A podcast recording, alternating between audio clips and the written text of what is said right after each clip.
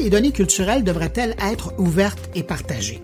Rendre les données plus facilement accessibles permet à la communauté de les mettre en relation pour en tirer des informations qui ne sont pas visibles autrement.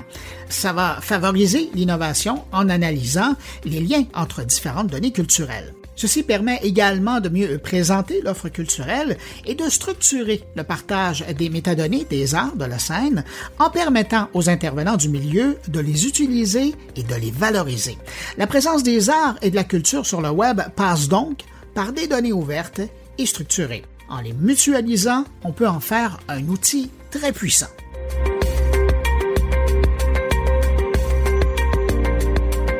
Pour aborder le sujet, trois invités. Grégory Sommier-Finch, il est cofondateur et chef technologie de la Culture Create, la Culture Crée, ingénieur de carrière depuis 30 ans et entrepreneur expérimenté qui aime les arts. Il est considéré comme un pionnier du multimédia à Montréal et il est obsédé par l'utilisation de la technologie pour améliorer la société dans son ensemble. également notre invité, Tammy Lee, cofondatrice et PDG de Culture Create, la Culture Crée, qui propose notamment un graphe de connaissances pour les en culture. Gestionnaire culturelle depuis 30 ans, elle travaille au niveau national et international dans les domaines de la danse, du théâtre, des tournées et de l'art contemporain. Et je dois ajouter une grande penseuse dédiée à aider les arts à prospérer.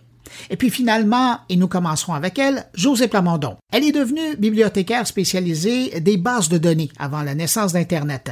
Diplômée de l'école de bibliothéconomie et des sciences de l'information de l'Université de Montréal, les principes d'indexation des contenus, de même que les modèles et les standards de métadonnées, lui sont très familiers, c'est le moins qu'on puisse dire. Elle a orienté sa pratique vers les enjeux organisationnels et technologiques de la circulation de l'information.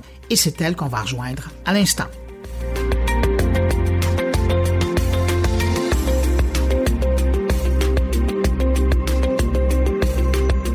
José Plamondon, bonjour. Bonjour. Si je vous dis, pourquoi devrait-on privilégier les données ouvertes? Ben, c'est parce que ça joue un rôle principal dans une ère actuelle. Dans l'ère actuelle, on suit une suite de ruptures. Il y a une, série de ruptures. Les données ouvertes permettent de travailler sur d'autres modèles d'accès à l'information et d'échange d'informations.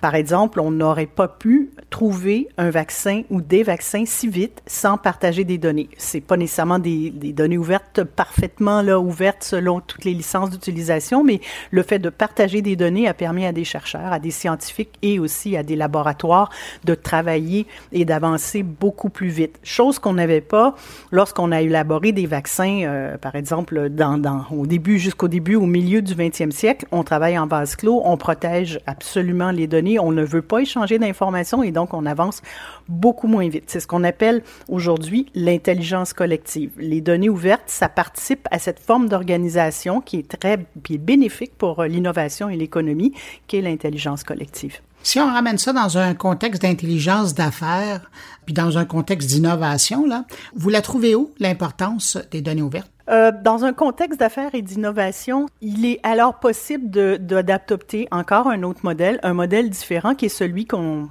appelle néologisme coopétition. On coopère, même si on est compétiteurs. Pourquoi? C'est qu'il y a des fois, il y a intérêt à partager certaines choses parce que notre connaissance, soit notre connaissance des marchés ou soit euh, ce qu'on tient à développer comme solution ne s'offre pas. Elle est trop complexe. Il manque trop de morceaux, ne s'offre pas tout seul. Donc, les données ouvertes vont permettre de réussir à plusieurs ce qui ce qui est pas possible ou ce qui va prendre trop de temps, qui va demander trop de moyens à, faire, seul. Donc, on peut, dans certains cas, voir qu'est-ce qu'on peut partager. Ça ne veut pas dire qu'on ouvre toute notre stratégie, qu'on montre tout, mais quelles sont les données qu'on a intérêt à mettre en commun pour travailler ensemble? Et qu'après ça, chacun va générer les, valeurs de son côté, mais qu'on ne pourrait pas faire autrement. Et c'est comme ça qu'on peut faire face à des défis, comme les défis environnementaux ou les défis, par exemple, trouver une solution à des, à des problèmes euh, très compliqués parce qu'il y a plusieurs aspects qui s'y trouvent mélangés. Donc, on va à ce moment-là ouvrir les données, partager ça avec plusieurs acteurs. Mais dans un contexte où toutes les données ne sont pas égales en intérêt parce qu'on en génère des données, là, comment on fait pour identifier les meilleurs jeux de données, pour en évaluer la pertinence euh, et la qualité? D'abord, d'abord, pour tout projet numérique, c'est le but. Quel est le but poursuivi? Donc ça, c'est ça qui va déterminer après ça la recherche des jeux de données c'est souvent pas un seul, mais plusieurs jeux de données qui vont contenir des, des informations qu'on va devoir croiser pour générer une nouvelle connaissance. Donc, un, le but. Euh, concrètement, ben, à quelles, questions répondent, vont, vont, répondre les données. Ensuite, il y a des, des, euh, des principes, des critères de qualité reconnus euh, qui sont souvent soit communiqués par des organisations comme la Open Knowledge Foundation, la Sunlight Foundation. on va retrouver beaucoup, beaucoup ces critères de qualité qui sont repris, même sur le portail Données Québec, par exemple, pour les données ouvertes, où on veut dire, ben, il faut de l'exhaustivité. Il faut que ce soit le plus complet possible. Euh, il faut de la cohérence, de la précision, de l'unicité, c'est-à-dire qu'on ne doit pas avoir de doublons, donc on doit avoir fait le ménage, et de la validité. Il faut avoir validé les données. Donc si, et là, chacun peut interpréter ou donner des, se donner des outils pour au moins ces cinq éléments-là, de façon à ce que, justement, euh, on soit pas pris, comme dans le cas de beaucoup de projets numériques ou des projets d'intelligence artificielle, où il faut prendre 60% des ressources du projet pour nettoyer les données. Et à ces cinq critères-là, j'allais oublier, dans des cas, on va voir aujourd'hui, la décolonisation, par exemple, ou l'inclusion, on doit, on va maintenant ajouter certains critères pour s'assurer que les données sont beaucoup moins biaisées qu'au départ, par exemple dans des cas justement, si on a un souci euh, d'inclusion sociale, si on a un souci de, euh, de, de, discrimination, euh, que ce soit envers des groupes comme les autochtones ou que ce soit envers des classes sociales. On voit que les critères peuvent évoluer euh, avec le temps. Mais si je vous demandais, euh, parce que les gens qui nous écoutent œuvrent dans le domaine euh, culturel, selon vous, comment les organisations culturelles devraient aborder la question des données? La première idée, la première chose, c'est qu'il n'y a aucune valeur à, présent. Dans une ère numérique, il n'y a aucun intérêt, aucun avantage à enfermer des données. Euh, quand je parle des données, je parle des données descriptives. C'est sûr que des données personnelles ou ce qui constitue là, vraiment euh, la recette de quelque chose, bon, on va dire, on, mais en culture, on n'est pas, on n'est pas dans le domaine où on va vraiment vouloir euh, euh monétiser la connaissance de quelque chose. On veut plutôt, on pourrait monétiser un produit, une création, mais, monétiser des données, il n'y a pas vraiment d'intérêt à le faire. La valeur se trouve dans la réutilisation des données. Donc, comment les organisations culturelles pourraient se positionner? Bien, ça dépend. Parce qu'en fait, euh, si je suis un théâtre, libérer des données, c'est plus les, institutions ou les regroupements. C'est l'agrégation des données aussi qui a de la valeur. Non seulement la réutilisation, mais surtout le le grand nombre et la variété, la variété des données qui permettent d'avoir une, meilleure information. Donc, les, acteurs culturels peuvent avoir intérêt à utiliser des données ouvertes, des fois, pour justement enrichir leur connaissance d'un marché, par exemple des données ouvertes sur la fréquentation des, différentes, des différents lieux de culture, par exemple, euh, peuvent avoir aussi intérêt à contribuer à ce moment-là s'il y a un appel à produire des données utiles. C'est bon, ben c'est de dire, ben moi je participe, je vais donc donner.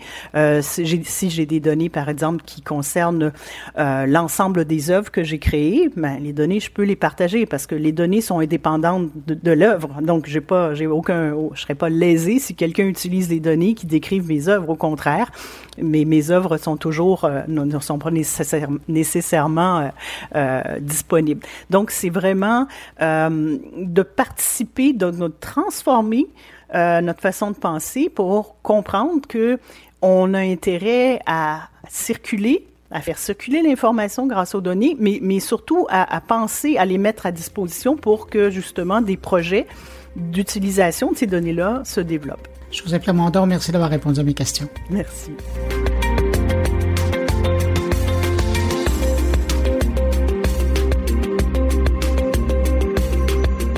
Tamélie, bonjour. Bonjour. Tamélie, c'est quoi d'abord un graphe de connaissance des métadonnées? Ça, c'est une, moi je dirais, c'est une technologie sémantique qui facilite le partage d'informations sur le web.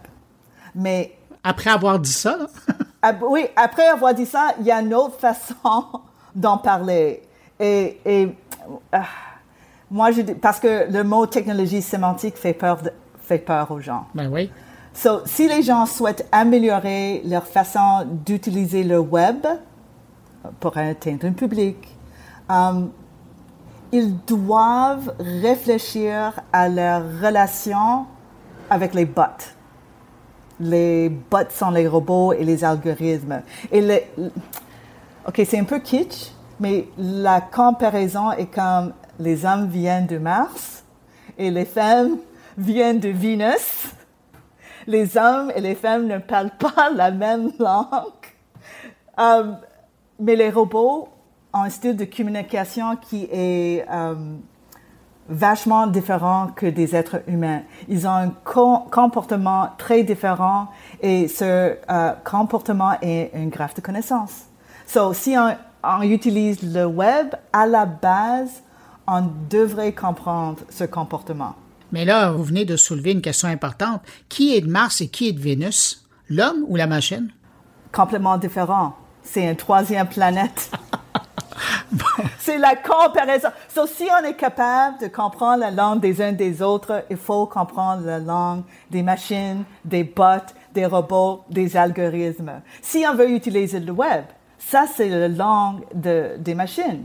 So, si on est intéressé à vraiment tirer parti de Internet et le web, à la base, il faut comprendre que on a besoin d'un autre comportement.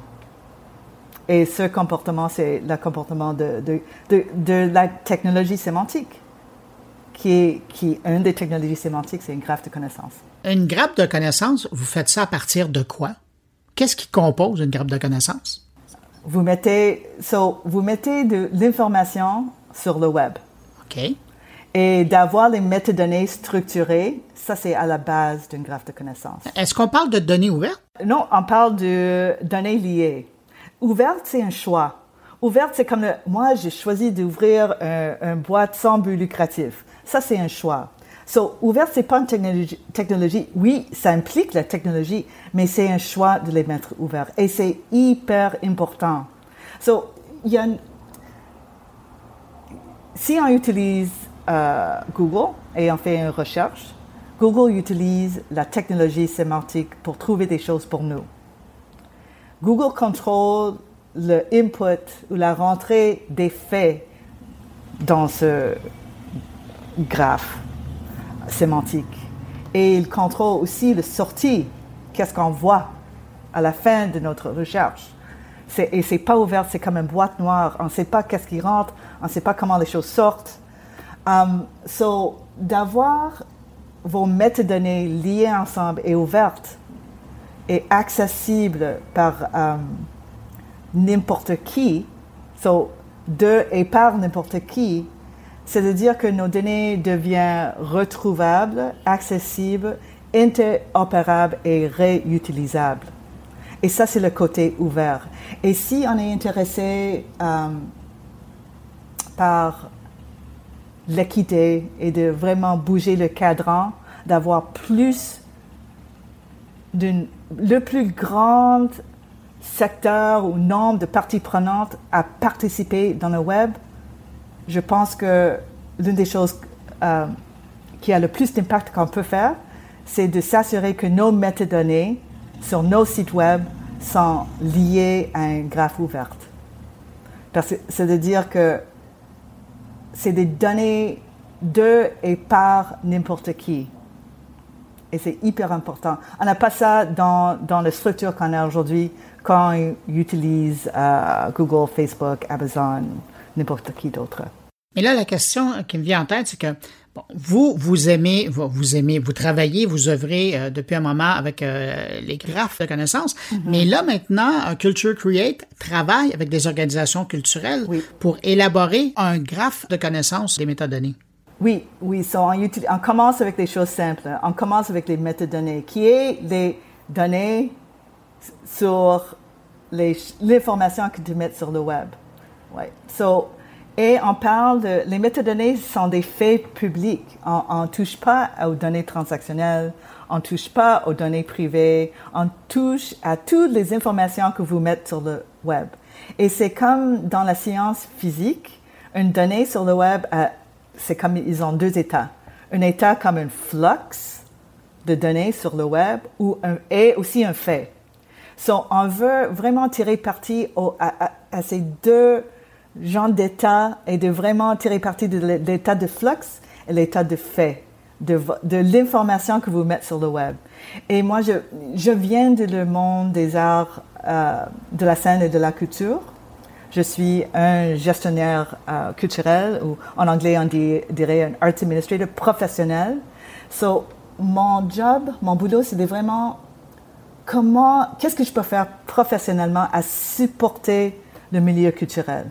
Et je pense de supporter le milieu culturel, de créer un genre, euh, une infrastructure de métadonnées qui est retrouvable, accessible, interopérable et réutilisable, euh, ça, ça me touche. Mais je pense que ce genre d'infrastructure, c'est-à-dire, euh, ça peut être exemple, si, on a, si ça marche, un exemple de comment supporter les petites et moyennes entreprises avec les données. Parce que Google a toutes nos données de tous nos événements culturels à travers le Canada et à travers le Québec. Je ne peux pas cogner sur la porte de Google et dire Hey Google, j'aimerais avoir la liste de tous nos événements. Est-ce que je peux les avoir On ne peut pas le faire. Mais si on crée nos propres infrastructures, d'avoir accès à ces données, c'est-à-dire les gens qui train de créer les nouvelles technologies en intelligence artificielle auront accès à nos données culturelles pour les réutiliser. Et moi, je veux me rassurer que les milieux culturels participent dans la transformation numérique de la société. Je sais que mes habitudes ont beaucoup changé. Je me souviens le temps dans le milieu culturel, les gens pensaient, est-ce que j'en ai vraiment besoin un site web? Je suis assez vieille. et moi, j'ai touché, la première fois que j'ai utilisé un ordinateur, j'avais 19 ans, 20 ans. So, je me date, mais. Um, so, c'est logique pour moi qu'une graphe de connaissance est à la base de la transformation numérique. Sans une infrastructure de graphe de connaissance avec nos métadonnées, les données publiques, euh, vraiment, il y a moins de conflits possibles. Um, ça, c'est le début pour la transformation numérique. Si on ne fait pas, cette transformation numérique qui s'en vient avec intelligence artificielle, c'est-à-dire que l'écart va grandir dans le milieu culturel. Autant que probablement ce sera impossible à, vraiment surmonter cet, écart dans, dans, le futur, si on fait zéro aujourd'hui. Ben, c'est ça que moi je pense. Je ne sais pas si c'est vrai ou non, mais c'est ça que je pense. Mais je reviens sur quelque chose que vous avez dit. Vous avez dit, si ça marche, pourquoi ça ne marcherait pas? C'est quoi les obstacles que vous Les obstacles, je pense que c'est les compréhensions. Les obstacles, c'est dès que tu commences avec la technologie sémantique, c'est compliqué. On parle de la, on parle du, euh, de la compréhension sémantique des machines. So, on ne parle pas du... Euh, les euh, titres ou, comment on amène des choses, mais la compréhension, les méta sur les méta. So, c'est surmonter les compréhensions, c'est surmonter les craintes aussi. Oh, non, mais je ne veux pas partager mes données. So, j'ai encore dans le milieu, pas nécessairement le milieu culturel, mais je pense que tous les secteurs des industries, des petites et moyennes entreprises, les joueurs ont des craintes. Je ne veux pas partager mes données. Non, on parle des métadonnées, on parle des faits publics. So, c'est comme les gens dans des petites et moyennes entreprises, ils ont beaucoup de travail à faire, ils ont leur propre business. Soit c'est une compagnie de ballet, compagnie de théâtre, euh, un fleuriste. De leur demander de comprendre la technologie sémantique, c'est une autre chose que peut-être c'est euh, un peu, un peu trop. Un peu trop. So, si ça marche, c'est ça parce que c'est pas la technologie qui marchera pas, c'est l'écosystème, l'écosystème, c'est les, toutes les parties prenantes et c'est l'utilisage. C'est vraiment, en fait, c'est le, c'est le mental, c'est l'approche et, et, vraiment les pensées qui sont le plus grand c'est le conditionnement que les gens ont par rapport à la propriété des données qui sont générées. Mais euh, Tammy, si je vous disais que dans le fond, parce que c'est le facteur humain, là, dans le fond, qui, qui, va faire la différence. J'imagine que c'est en leur présentant les bénéfices qu'ils vont tirer de ce que ça va générer comme information que vous allez les convaincre de partager ces données-là. Alors, si je vous demandais, ça serait quoi les bénéfices pour les organisations qui pourraient participer à, à votre travail? Leurs données vont couler vers la technologie. Leur information va être utilisée par la technologie, qui n'est pas possible aujourd'hui sans le graphe de connaissances. Si le monde est en train de, euh, investir des milliards de milliards de données en intelligence artificielle, j'aimerais rassurer que les données culturelles sont là, soient là aussi. Euh, un, truc concret, c'est comme on est rendu dans le Web.4 aujourd'hui le milieu culturel on est, encore d'avoir des conflits avec le Web.2. So, on est rendu avec les modèles d'affaires qui viennent du 19e siècle.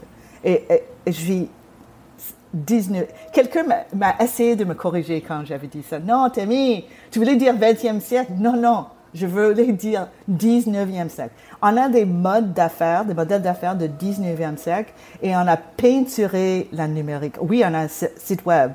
Oui, on a une billetterie qu'on peut acheter des choses en ligne. Mais c'est comme de la peinture de la, du, du, monde numérique par-dessus nos modèles d'affaires du 19e siècle. So, si on veut que le milieu culturel se rend au Web.4, il faut avoir un graphe de connaissances. So, on a de l'apparence qu'on est dans le monde numérique, mais on fait énormément de saisies manuelles. Plusieurs fois la même information. Pour une, so, ce compagnie de théâtre veut partager l'information dans une listing numérique. Ce compagnie de théâtre ou la personne dans le listing faut rentrer, fait copy-paste ou rentrer, des, fait saisie manuelle de l'événement pour ce listing numérique. Pour euh, un autre listing numérique, ils vont faire la même chose encore. Une autre saisie manuelle rentrée avec les doigts. Um, pour un troisième, il faut faire ça encore. So, on a apparence de numérique, mais c'est comme, mais c'est pas vrai en arrière au niveau de l'infrastructure. Et je pense que la transformation numérique arrive quand on quand on a réussi d'attaquer l'infrastructure par l'apparence de. Et moi, je viens du milieu culturel. J'ai un focus du milieu culturel. En fait, ça m'intéresse pas les autres milieux commerciaux, mais je pense que c'est la problématique que je souligne. C'est pas que dans le milieu culturel, mais dans d'autres entreprises aussi. Et on a l'apparence de, et pas vraiment l'infrastructure. Et oui, l'infrastructure, c'est une infrastructure d'une graphe de connaissances ouverte. Et je pense qu'une graphe de connaissances, c'est, c'est important que ce soit des données pour le bien social. Et je pense que les gouvernements devraient être intéressés à, à créer des, des, graphes de connaissances, des données communes aussi. Parce que ça, ça ça euh, supporte la capacité de distribution d'opportunités de le web à plus grande portion des parties prenantes, plus diverses, plus larges. Et en fait, ça, ça c'est une des gros raisons pourquoi je, que je travaille à Culture Creates. En tout cas, je pense que vous avez encore beaucoup de travail euh, pour euh, arriver à, je dirais pas à convaincre. Ben, convaincre, c'est un travail, mais après, de mettre en place les choses pour justement permettre euh, à votre graphe de connaissances là, de, de pouvoir bénéficier à l'ensemble des organisations culturelles du Québec. Oui, mais les petites choses, les, les petits, des choses plus concrètes, on est en train de bâtir un genre, un calendrier graphe qui peut faire une saisie plus automatisée des événements. Et ça, c'est un pas dans la, bonne direction. Il y a énormément de travail à faire, vous avez raison. Oui. C'est un énorme projet. Et vous prenez l'approche africaine, donc un éléphant, ça se mange petit morceau par petit morceau. Exactement, exactement. Je vais vous souhaiter bon appétit, parce que j'ai l'impression que vous allez avoir un grand repas. oui, oui, exactement. Camille, merci beaucoup d'avoir pris du temps pour nous parler de Culture Created. Merci beaucoup.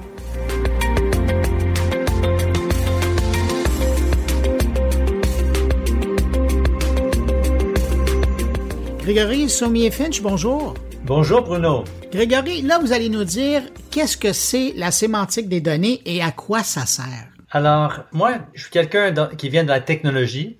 Donc, euh, je trouve que la technologie autour de, web sémantique est fascinante parce que euh, c'est vraiment, c'est un standard qui a été créé pour résoudre un problème. Un problème que tout le monde euh, reconnaît, je pense, c'est que les données sont difficiles à échanger, à partager, à utiliser. Ça prend beaucoup de développeurs souvent. Ça freine beaucoup de projets parce qu'il y a des, des coûts. Des projets euh, coûtent cher pour développer. Souvent, on n'a pas les, les, les, talents ou les euh, skills euh, nécessaires pour amener un projet à terme. Donc, le web sémantique fonctionne autour de quelque chose qui s'appelle RDF, c'est Resource Description Framework. C'est un standard qui a été conçu vraiment pour faciliter le partage des données et pour faciliter la fusion de différentes sources de données. Donc l'idée de base, c'est au lieu que chaque projet fait ses données dans son base de données en silo, mais s'il y a plusieurs groupes de personnes qui veulent partager les données, travailler ensemble, avec cet standard RDF, qui est un standard du W3C, c'est plus facile de faire un projet ensemble et de fusionner les données, même si les schémas en dessous, les modèles de données sont différents. Alors, je, trouve que c'est fascinant parce que souvent dans le domaine culturel, il y a plusieurs projets, plusieurs initiatives, mais on a le, désir de les mettre ensemble, de rassembler ces données et euh, traditionnellement, c'est très difficile.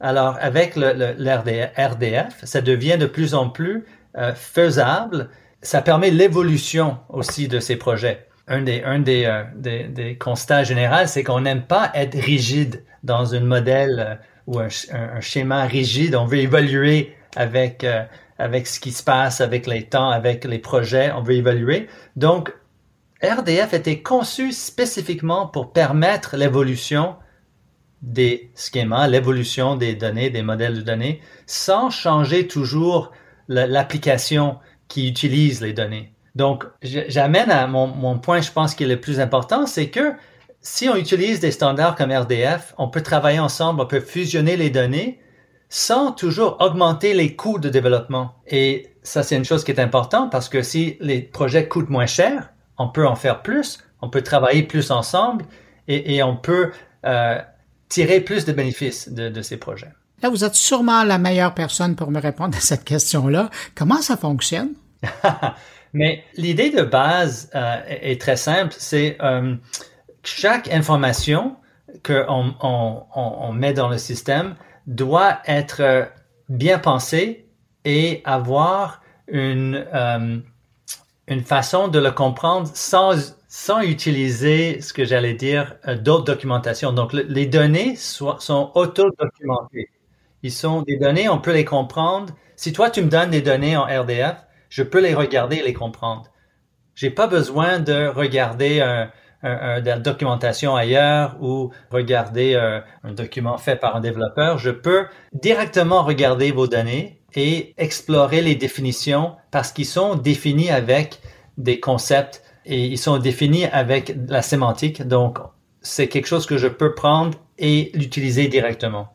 Je ne sais pas si ça répond à, ta question. Oui, mais justement, mais là, euh, en vous écoutant, je me dis, mais en quoi parce que vous œuvrez dans le domaine euh, culturel maintenant, mais en quoi le travail de sémantisation des données, ça peut aider de façon concrète les organisations culturelles ou le milieu culturel en général?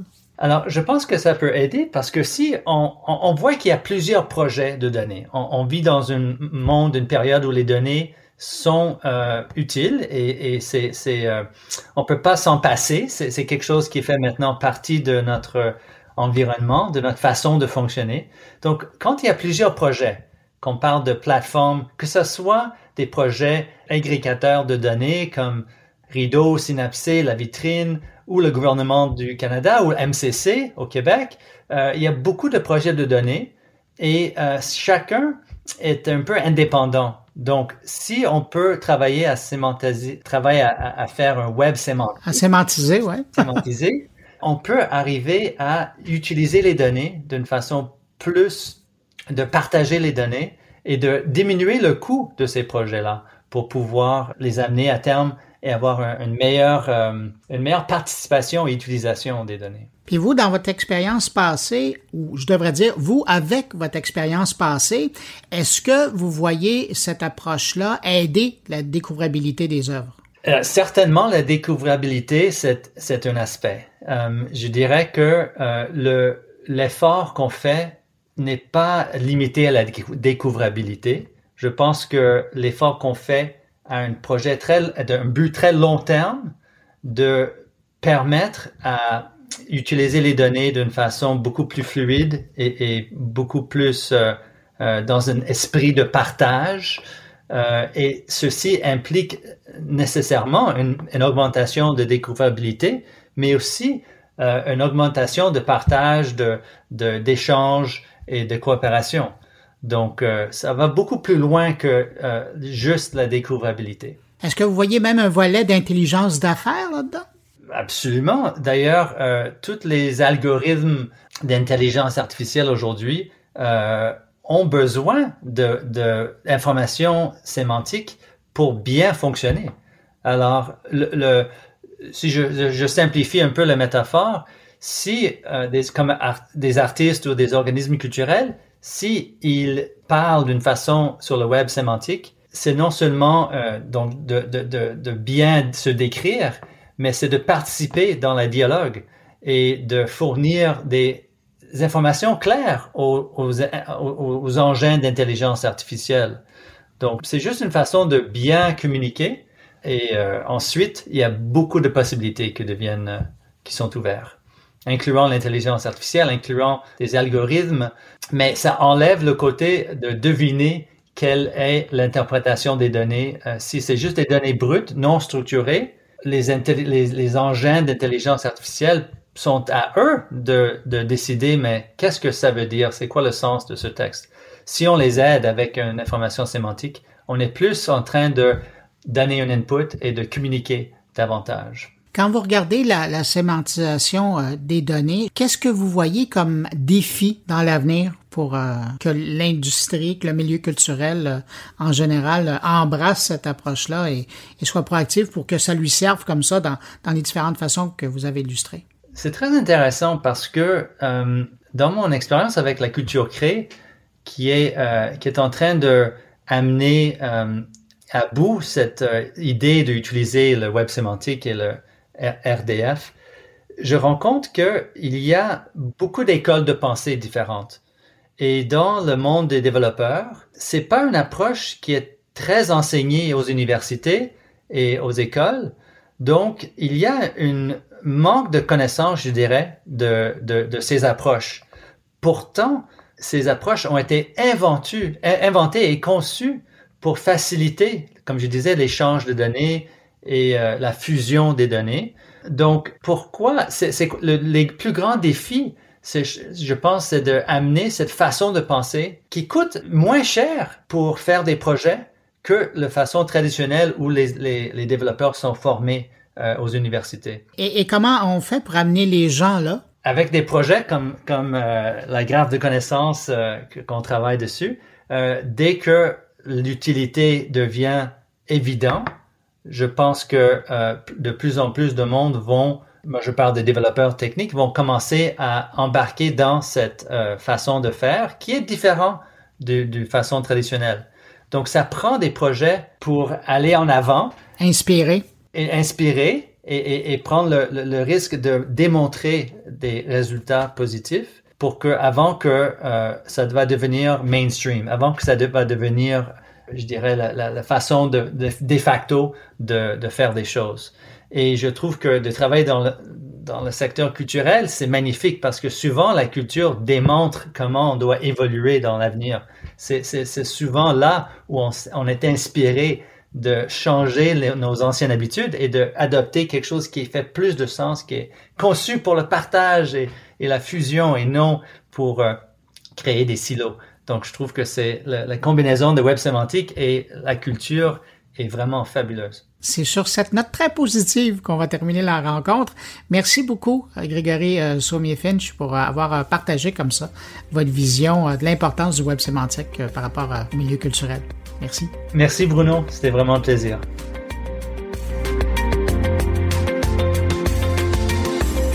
En résumé, le graphe de connaissances est à la base de la transformation numérique et a pour objectif de générer de la connaissance en faisant des liens entre les données à l'image de la pensée humaine, ce qu'une base de données classique ne ferait pas.